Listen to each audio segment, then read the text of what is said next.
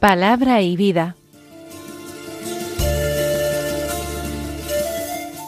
Con el Padre Manuel Horta desde Sevilla.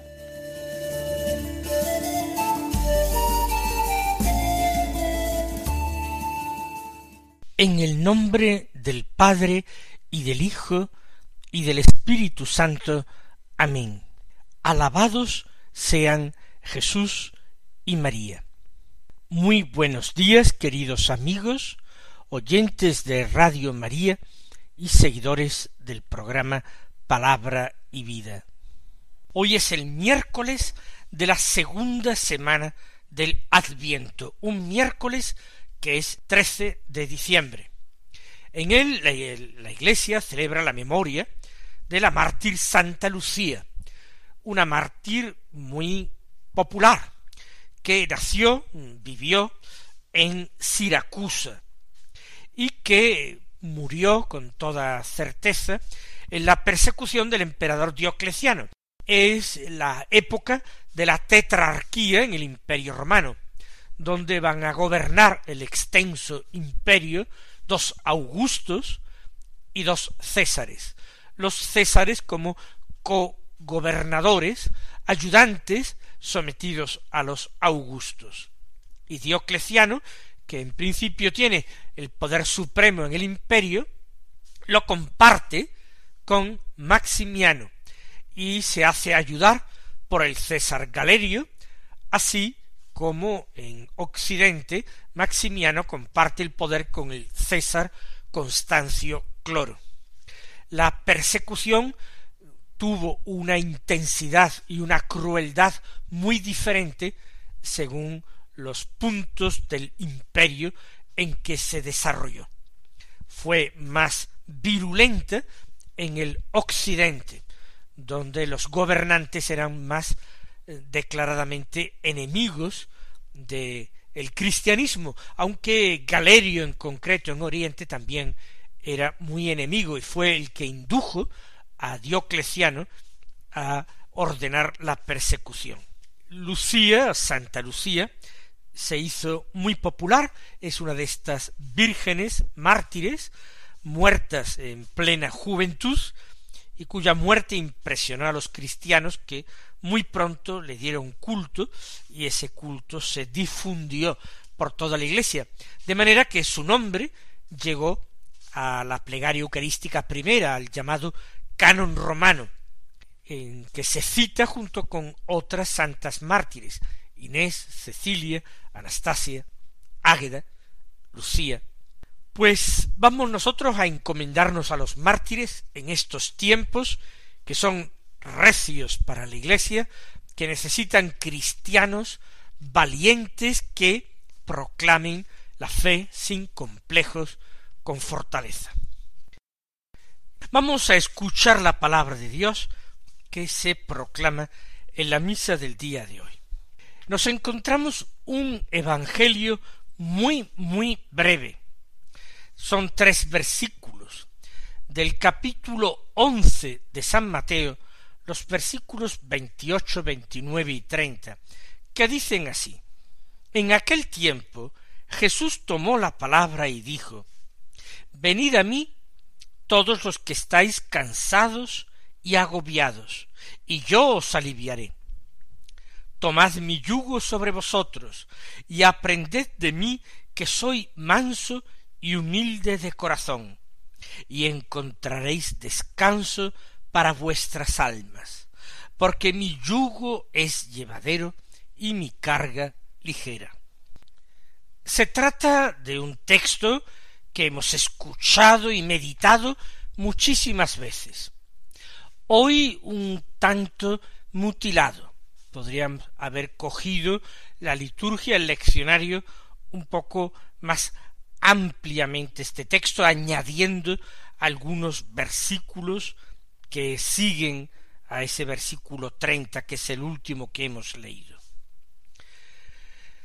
Comienza la enseñanza de Jesús con estas palabras Venid a mí todos los que estáis cansados y agobiados. Es una invitación muy amplia. Y para esto vamos a situarnos en el ambiente que vivió Jesús en torno a los maestros de la ley. Los maestros de la ley elegían a sus discípulos entre los candidatos que se presentaban.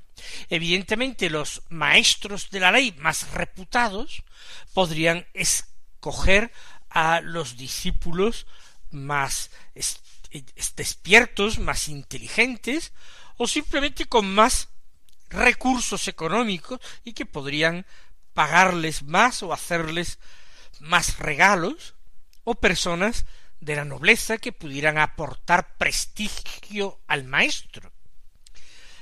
Otros maestros se tendrían que conformar con los discípulos que llegaran. Algunos tendrían la dificultad de no tener eh, discípulos y por tanto experimentar una gran frustración. Lo que es verdaderamente único es el estilo de Jesús. Jesús no llama a unos cuantos escogidos. Cierto, él eligió apóstoles, pero eligió apóstoles de entre el grupo de discípulos. Fueron como unos discípulos que tuvo más cerca de sí. Pero a la hora de enviarlos en misión, después del primer envío a los doce, hizo un envío de setenta y dos discípulos. Jesús llama a todos. Venid a mí todos. Es lo que dice él en este texto que hemos escuchado. Todo hombre está llamado a creer en el Evangelio, a creer en Jesucristo y aceptarlo como Hijo de Dios y Salvador de los hombres.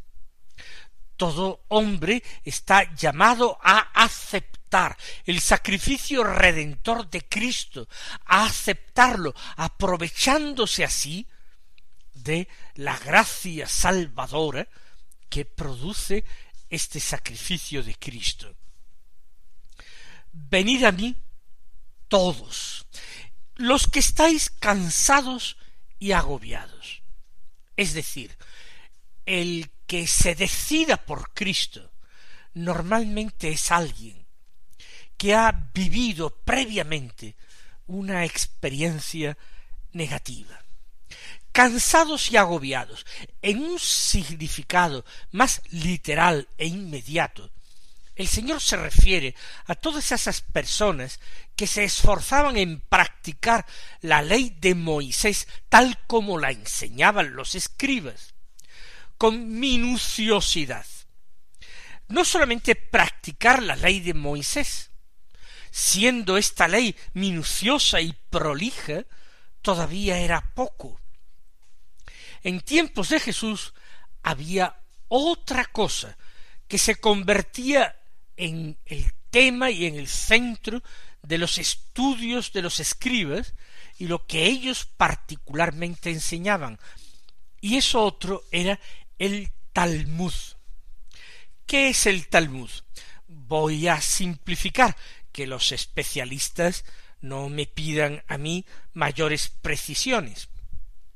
Pero sobre todo a partir de la eh, destierro, el exilio de los judíos en Babilonia, cuando cobra especial importancia la figura del escriba, del doctor de la ley, que mantiene encendida la llama de la fe en el verdadero Dios de Israel, y enseña y explica su santa ley para que sea cumplida, conocida y cumplida por los judíos que viven en el exilio, a partir de entonces fue originando y durante siglos, durante siglos posteriores, una tradición oral que llegó a llamarse la ley oral y que consistía en comentarios, explicaciones y explanaciones a esta ley.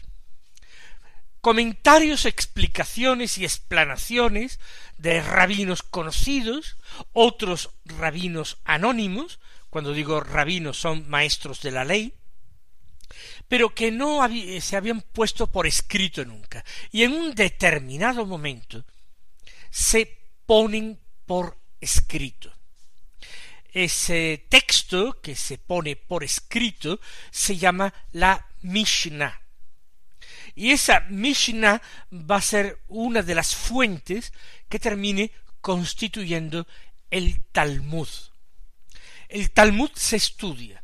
No es ya la palabra de Dios, es palabra de hombres, comentarios de hombres. Jesús, sin citar al Talmud, reprocha a los fariseos que han terminado sustituyendo la ley de Dios que era la voluntad de Dios por una serie de preceptos humanos.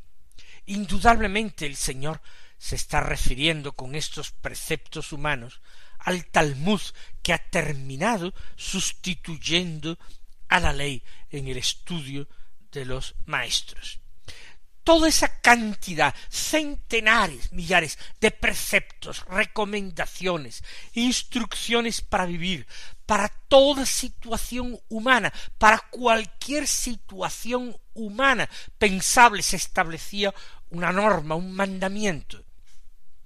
Eso a cualquier hombre religioso que quería vivir correctamente cumpliendo lo que Dios quería, terminaba convirtiéndose en algo verdaderamente fatigoso y angustioso, porque era humanamente imposible recordar todos los preceptos y poder aplicar todos esos preceptos a todas las situaciones de la vida. Esto generaba hombres cansados y hombres agobiados. Es el peso no ya de la ley, sino de la enseñanza de los doctores de la ley, de los escribas, lo que les fatiga y les agobia.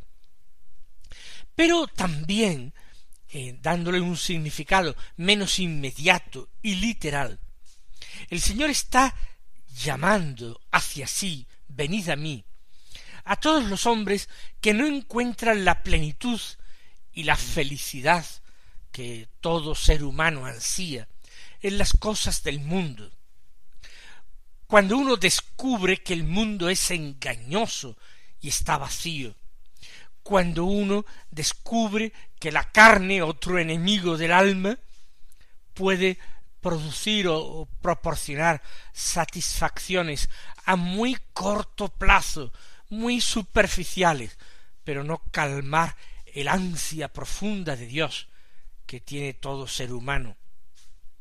Cuando el hombre descubre que en este mundo tiene enemigos que acechan sus pasos y que procuran su infelicidad y que procuran someterle. Los que están cansados y agobiados porque no encuentran esperanza, porque no encuentran alegría, alivio, plenitud. A todos esos que se sienten y se reconocen necesitados, por tanto, pobres, necesitados de salvación. A eso se dirige el Señor y les dice, venid a mí. ¿Por qué? Porque el Señor se compromete a darles, a proporcionarles todo aquello que sus corazones ansían y que por sus propias fuerzas no pueden encontrar. La promesa es, y yo os aliviaré. Por tanto, el Señor, llamando a los discípulos a su seguimiento, no les está prometiendo nuevas cargas, no está echando en sus hombros más mandamientos pesados. El Señor los está invitando a una liberación interior grande. Liberación. Os aliviaré. Es decir, el Señor va a tomar las cargas de los que crean en Él. Va a ser Él quien lo descargue de muchas cosas que lo oprimían.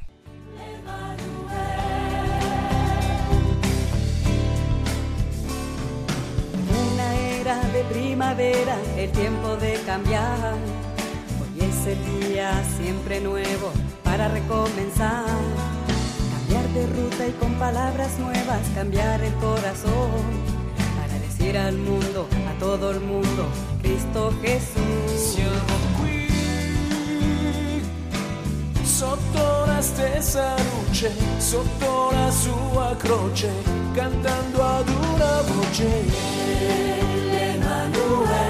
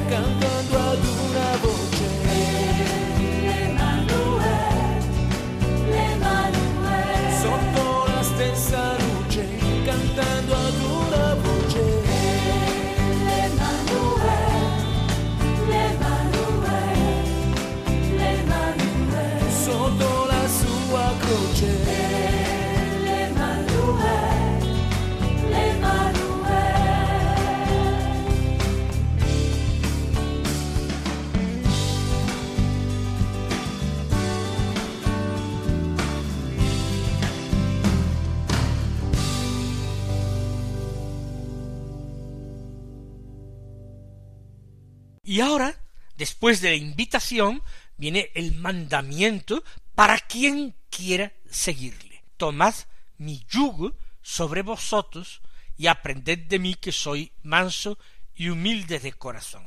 El yugo es algo que une, es algo que une, une a dos animales que se uncen a un carro, a un vehículo, a un arado, dos animales, caballos, mulos o bueyes, soportan sobre su cuello el yugo. Eh, Con el yugo ellos tienen que ir tirando de una carga pesada y al mismo tiempo tirando en compañía de otro animal con mucha frecuencia.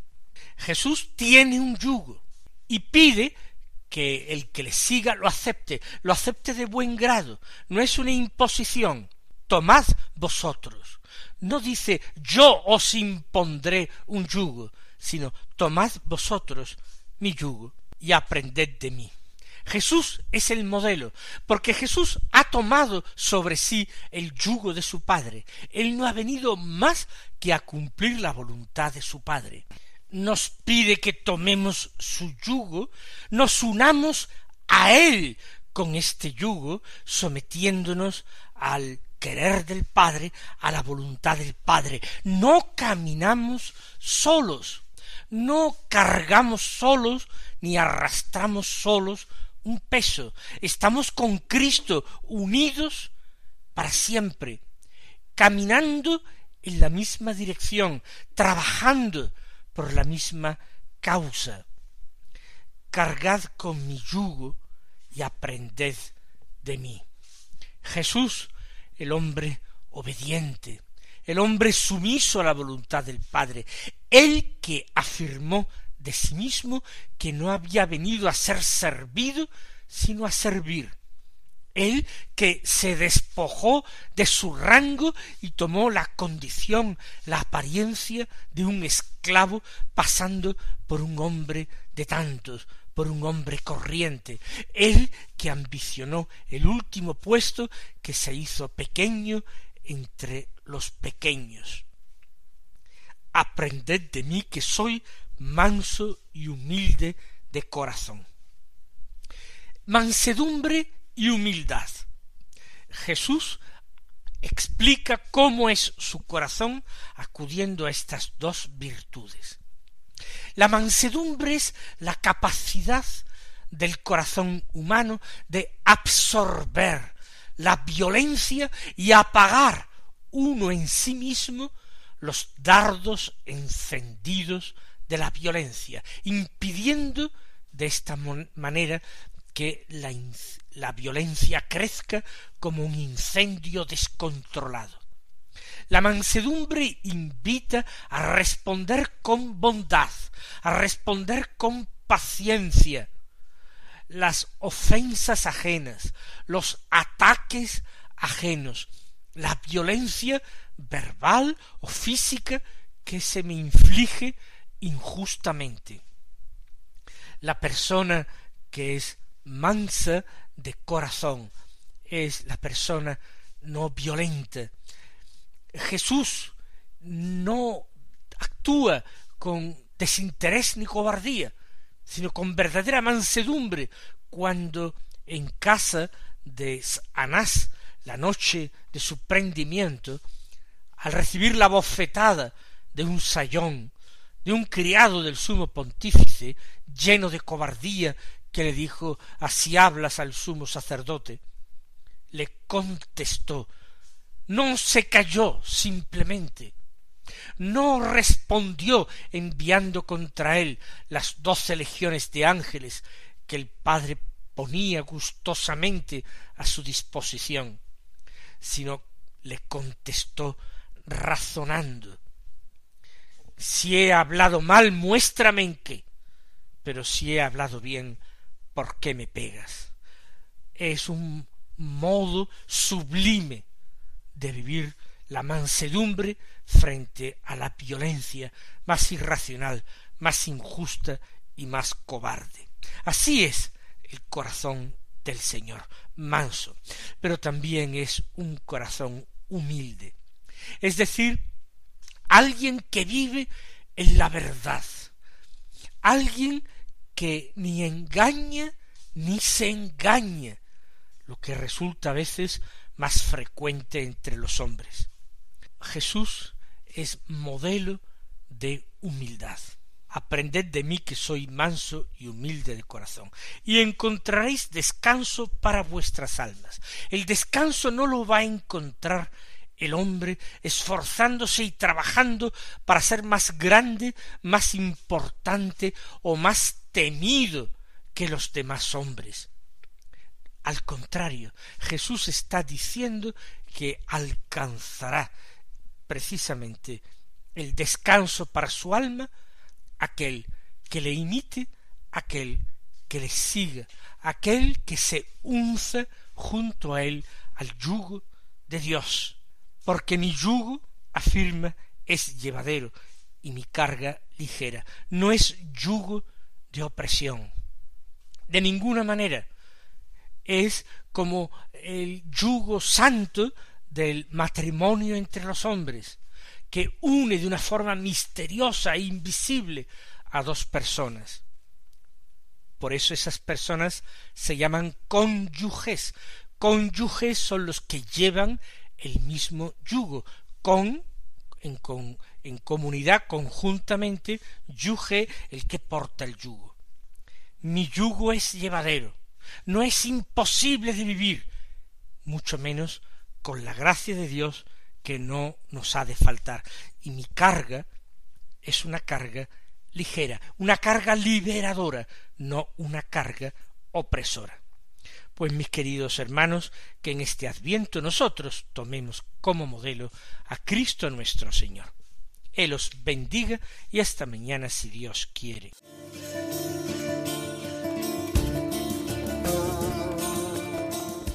Han escuchado en Radio María Palabra y Vida, un programa que dirige el Padre Manuel Horta.